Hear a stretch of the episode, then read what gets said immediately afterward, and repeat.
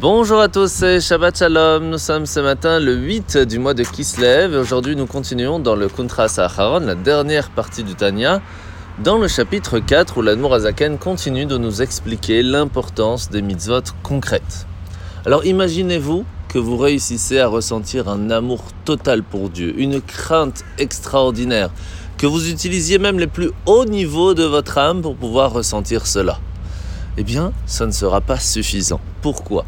Tout simplement parce que cela vous permettra à vous de pouvoir monter dans les sphères supérieures, mais rien ne va redescendre parce que vous n'avez fait aucun euh, acte physique qui va amener à ce que cette lumière, ces forces vont vouloir redescendre.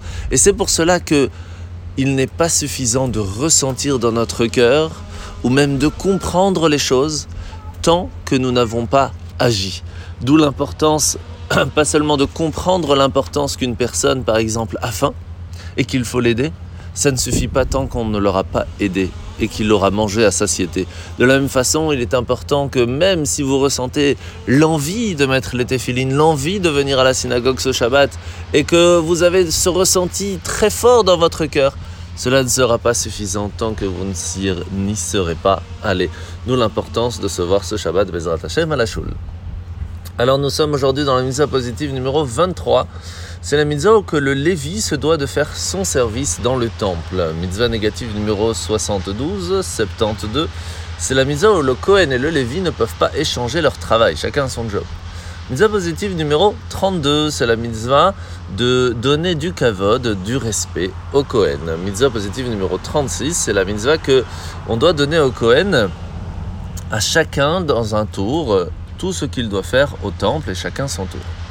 Alors la paracha de la semaine, nous sommes parachat Vayetse où nous voyons que Yaakov va s'enfuir de Haran en fin de compte en secret parce qu'il voulait repartir chez lui à la maison. Et c'est là que la vanne va lui dire Mais pourquoi tu partais si vite? Tellement tu, tu languissais ta, la maison de ton père et la réponse est oui. Malgré la réussite matérielle, il est devenu extrêmement riche à Haran. En six ans, il a fait le travail d'une vie. Et pourtant, avec tout ça, il languit la maison de son père. De la même façon, on doit savoir que même si nous réussissons, Baruch Hashem, là où on se trouve, on ne doit pas oublier que le but final n'est pas de rester là. Le but final est de pouvoir aller en Israël avec le Beth Amikdash, et c'est ça que l'on doit languir. Bonne journée à tous et Shabbat Shalom